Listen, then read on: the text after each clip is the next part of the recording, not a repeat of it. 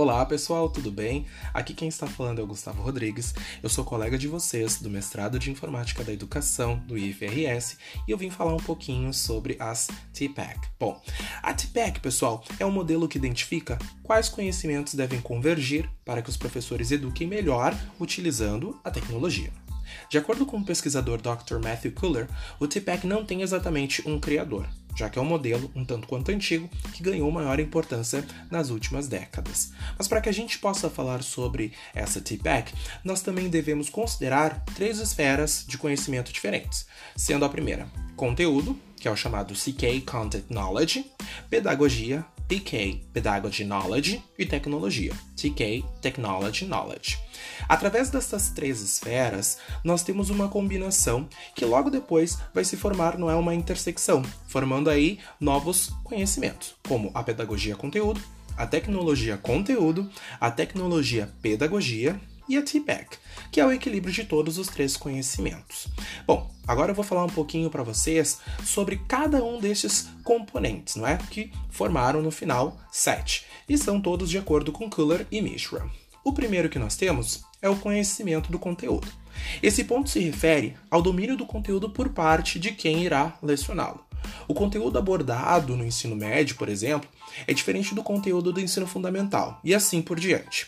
Este domínio do conteúdo é mais do que simplesmente conhecer o que é lecionado e enfim lecionar. O conhecimento do conteúdo questiona também os principais conceitos do conteúdo abordado, as teorias relacionadas com o tema, os estudos, as melhores práticas do desenvolvimento do tema ao longo do tempo e outras questões. O domínio do conteúdo é uma das três esferas que dão origem ao TPAC.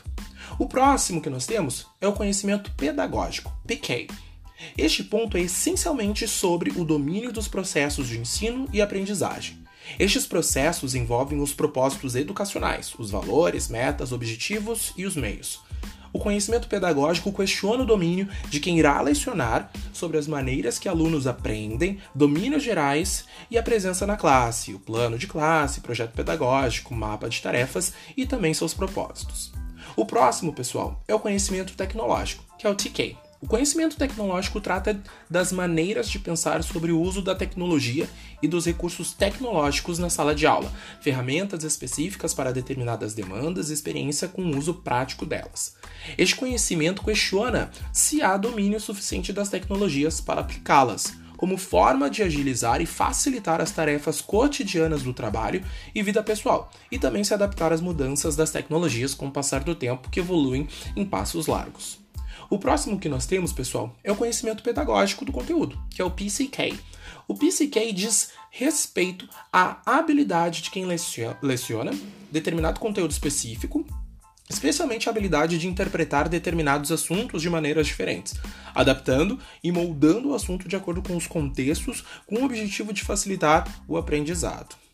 O próximo que nós temos é o conhecimento tecnológico do conteúdo, que é o TCK. A intersecção entre tecnologia e conteúdo questiona o domínio sobre como a tecnologia influencia e comenta, ou até muda, o conteúdo e vice-versa.